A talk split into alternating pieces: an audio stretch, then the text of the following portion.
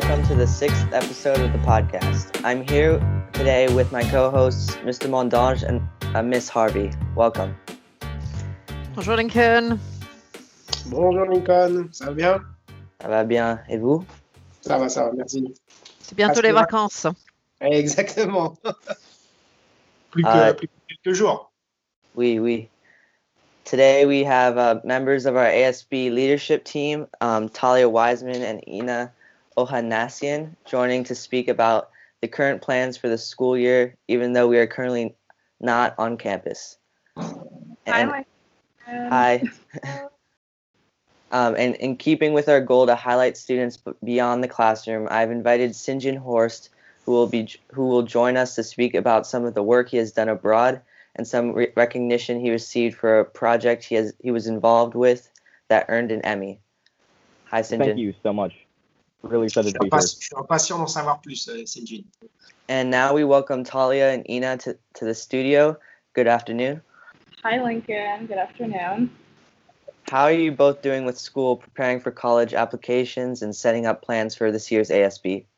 Uh, well, uh, it's definitely been a little bit difficult having to do everything online all the time, but uh, we are getting through it. College applications are, I think, going well. Ina, how about you?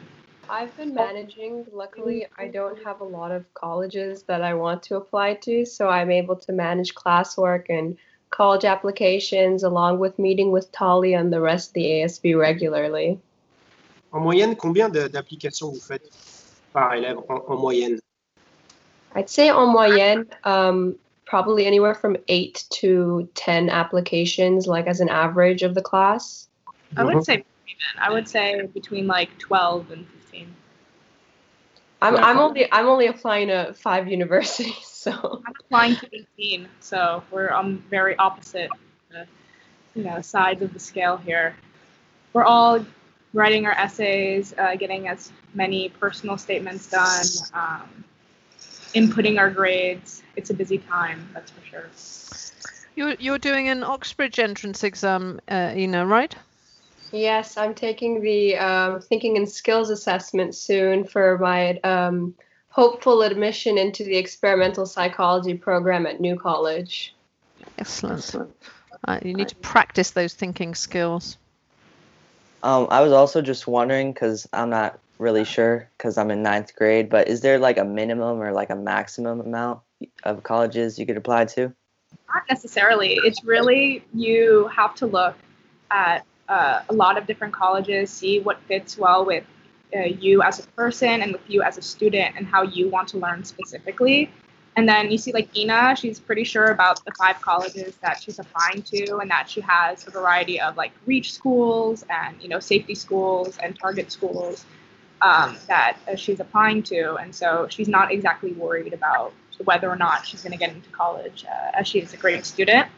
Um, and so, whatever um, I'm applying to 18 because I have no idea where I want to go. I want to leave my options pretty, I guess, wide. Um, give myself as many options as I can, so that when the time comes that I have to decide, I can really outweigh uh, all of my options and choose the best one for me.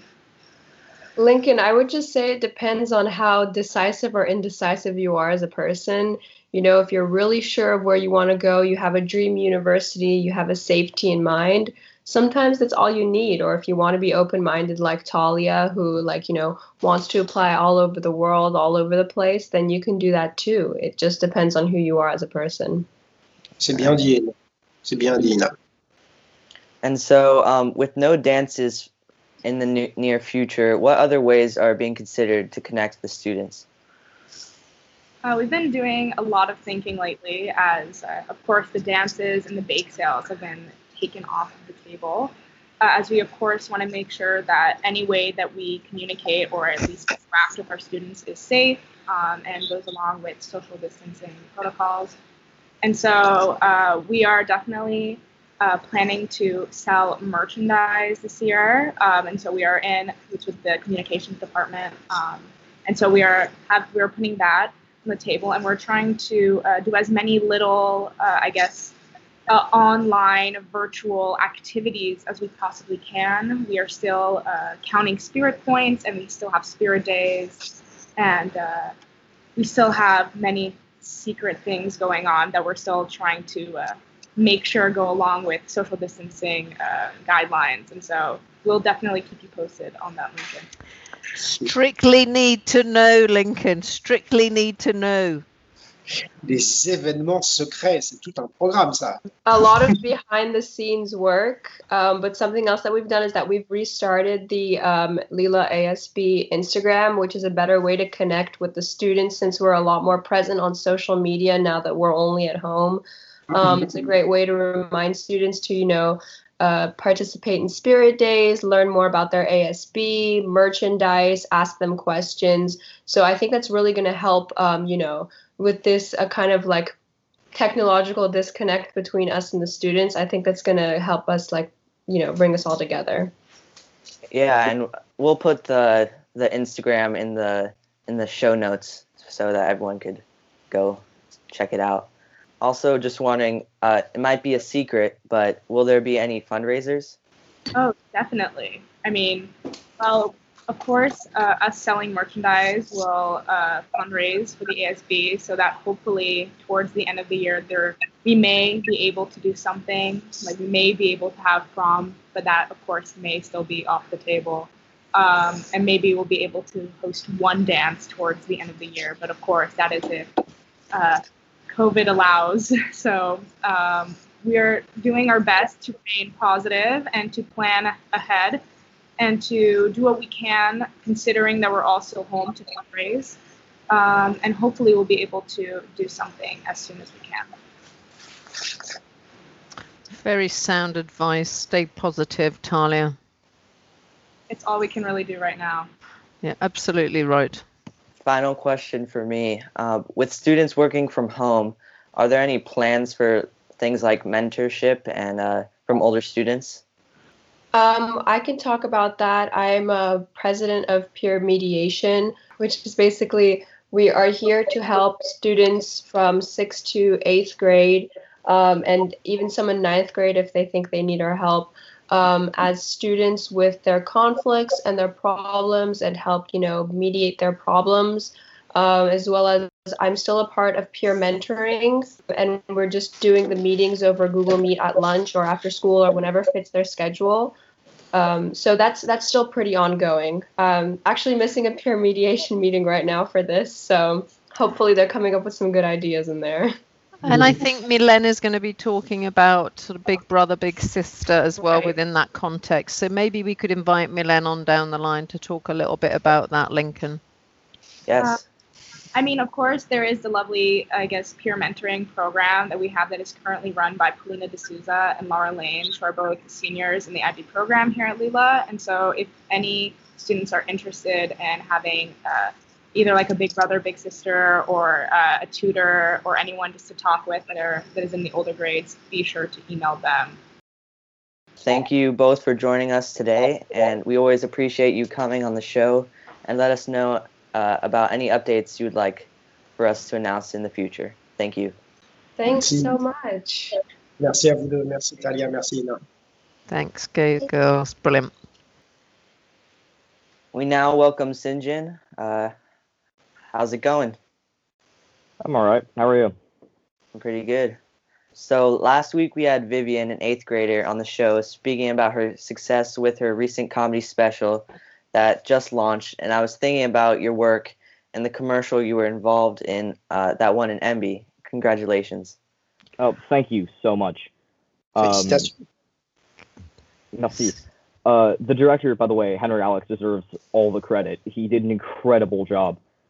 Um, and also just everyone I was acting alongside. Everyone on that set was incredible. It it was really just a beautiful thing to see. Just everyone coming together and, and making something like that for such a good cause. Well done, Pour ceux- Thank you.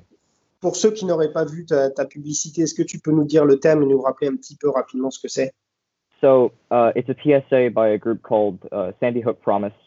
They were founded in the wake of the Sandy Hook shooting in in uh, in 20, 20 2014. Uh, basically, okay. So the PSA is essentially it's it's shot like one of those typical back to school ads where you know they're like, I got this backpack on sale, you know, uh, I got this textbook on scale, on sale and these pencils and whatever. Uh, but it it turns dark in that it shows what it would be like to be in a school shooting, but from that sort of standpoint of like, you know, it sort of maintains that commercial feel, even while it's portraying these these. I mean, it's just it's just awful, but it follows a bunch of different students throughout the school and uh, they're all in different situations. You know, some are trying to run, some are trying to hide. You know, a couple of people are trying to defend themselves, and it basically just goes through and tells all these individual stories based on actual stories that have happened in school shootings. You know, people, uh, you know, hiding in bathrooms and and you know, um, locking themselves in classrooms and things like that. So it it tells that standpoint, and you get that real sense of dread. It's um, it's just it's yeah, it's a lot. Wow. So. Um, and could, could you tell us a little bit about how you got involved in in that? Oh, sure. Um, I mean, I think it probably stemmed from a bit of just the fact that uh, I was in the same grade as those kids when it happened, and so it it's really weird to think about like that could have been that could have been anyone. So, uh, I mean, I got involved just through my casting agency. Um, just, you know, did a few commercials and then I don't know. I guess I picked, got picked kind of randomly. It was it was more of a passion project, really. I more just did it for the love. You know, it was just such a. I'd never really seen something like that being made, and it really does give a whole new view on everything that happens. Even, you know, even with the way it's portrayed to students, it's still uh, it's still really weird to see like what that actually would be like. You know. Wow, that's a really interesting insight, St. John. Yeah, I have to say, I think you're a model of humility and empathy. Just listening to you talk there, I mean, well done. Really, really fantastic. Thank you for sharing. It's a very powerful uh, commercial. You, Yeah. if when you watch it. Yeah, it's it's a lot to it's a lot to take in. Um, so But, I uh, know y- you've been in um, some other projects throughout the years, or like projects. You've been places. Um, could you talk a little bit about that? I mean, I've done a couple of commercials, but it, it doesn't, you know, those are really very, very, very minuscule compared to this. But um, in terms of other projects, I mean, I've worked with a couple different charities, but just through my mom. My mom does a lot, a ton of charity work, uh, more than I previously thought possible. Um, and she just does a tremendous amount of charity work. So I'll occasionally just tag along, just because, you know, the people who who need that kind of help no one deserves to be in that situation. So being there and helping people, you know, from the smallest contribution to giving all your time, whatever it might be, no one deserves to need that help. Like no one deserves to be put in a position, especially unwilling and especially because of circumstances that they don't even know about. Like it's one thing to know that something horrible is going to happen it's another to have it just happen to you and get no say, no, you know, you don't get to see it coming, anything like that. So, so to have that happen, it's just a horrible thing to see, and it's really just, I think, if everyone, um, if everyone just pitched in a little bit, it would help so, so much, and it's really such an honor to be able to do things like that, just to just to help people and see every different perspective and people from every different walk of life. And often you know people from every walk of life coming together every you know race ethnicity religion it doesn't matter. Because when someone needs help it's human nature to step in and help it's a learned attribute to turn the other cheek. And you know it's shown that you know a lot of the time kids will help each other.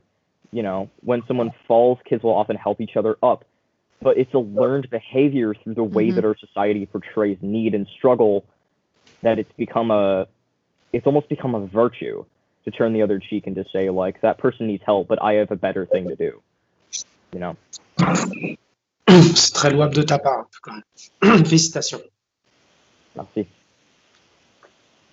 Are you thinking about? I'd be really interested in in working with you, St. John, to perhaps set up some sort of organisation within the school. Perhaps we could talk to Victoria about that down the line. I as would be student leadership coordinator. I would be super happy to set up a charity organization or anything of the sort. I would be ecstatic. Right, look out for the email, sir. Very good idea. Um, I wanted to thank thank you, Sinjin, for coming on today, and uh, Thanks for having me. re-congratulate you on your Emmy and all the work that you do outside of school. Ouais. Thank you so much. Félicitations. Pour ton engagement citoyen, c'est c'est remarquable, Sinjin. Merci. It's a it's an honor to be here. I'm really really happy to be on the podcast. So thank you so much. Well, and today is a very special day, right, Lincoln, from a podcast point of view? Uh, I believe so. Um, I'm Yeah. pretty sure it's the uh, National Podcast Day. Correct. International Podcast Day. It's That's a big one. International Translation Day, apparently. So, you know, two things that really tick all of our boxes and, and, and push all our buttons at Lila, right? Et il y en a, il y a un autre événement qui arrive bientôt. There's something else coming up, no? I believe so. October 5th is? International Teachers Day, I think. Ah, la tournée mondiale des enseignants, celle-là, elle aura une saveur particulière cette année avec le contexte du Covid. hein. Ah Oui, en effet, en effet. Et euh, donc, il faudra mettre en valeur tout le travail fait par nos enseignants euh, en ligne parce que ça n'a pas été facile ni pour les élèves ni pour les enseignants. Donc bravo à eux, ils font un travail remarquable. En tout cas, au Lila. Et merci surtout. Oui, en vrai. Donc tout le monde doit féliciter les profs euh, ce lundi pour, pour Oui. ce- tout ce qu'ils font. Exactement. Ce sera le, ils seront très reconnaissants. Donc est-ce qu'il y a des informations importantes pour la semaine prochaine? Alors, des informations importantes un petit peu, mais surtout une bonne nouvelle, c'est qu'on a tous nos délégués. Donc, euh, les élections des délégués de classe se sont terminées. Euh, les 17 sections ont élu leurs euh, représentants, sous-représentants pour les conseils de classe et autres. Donc, félicitations euh, à tous les candidats et euh, bravo pour votre engagement citoyen. C'est très important pour la vie de l'école. Absolument, c'est la démocratie en action. Félicitations à tout le monde. We've also got Lincoln next week for parents, a an important session on implicit bias. We're continuing the dialogues on diversity um, and really looking at at unconscious patterns of thought um, and what we can do to um, to disrupt those unconscious patterns of thought and challenge implicit bias. So that's really important. Next Tuesday at 7 p.m. for parents. Très important. Et, euh, et enfin, pour conclure ce podcast, avant de te redonner la parole, Lincoln, je voudrais vraiment euh, encore une fois insister sur l'importance de reconnaître le travail qui a été effectué par vos enseignants Euh, bah, depuis l'année dernière, depuis le 16 mars, j'ai envie de dire. hein. ils, ont, ils ont été formidables dans la transition au semestre dernier. Ils ont travaillé tout l'été, les modalités d'enseignement, de notation, de cours, etc. Et ils vous offrent des cours de grande qualité depuis la rentrée. Euh, c'est vraiment, euh, vraiment à eux qu'on doit, euh, qu'on doit que le Lila est ce qu'il est. Et il faut vraiment leur tirer un grand, grand coup de chapeau à tous ces, à tous ces enseignants. Yes. Thank you again to all the teachers. Um, thank you again to uh, Talia and Ina and Sinjin for coming on today. And hopefully we can see them soon and uh, see you next week. Merci à toi. À la semaine prochaine. Merci. Thanks, Lincoln. Mm.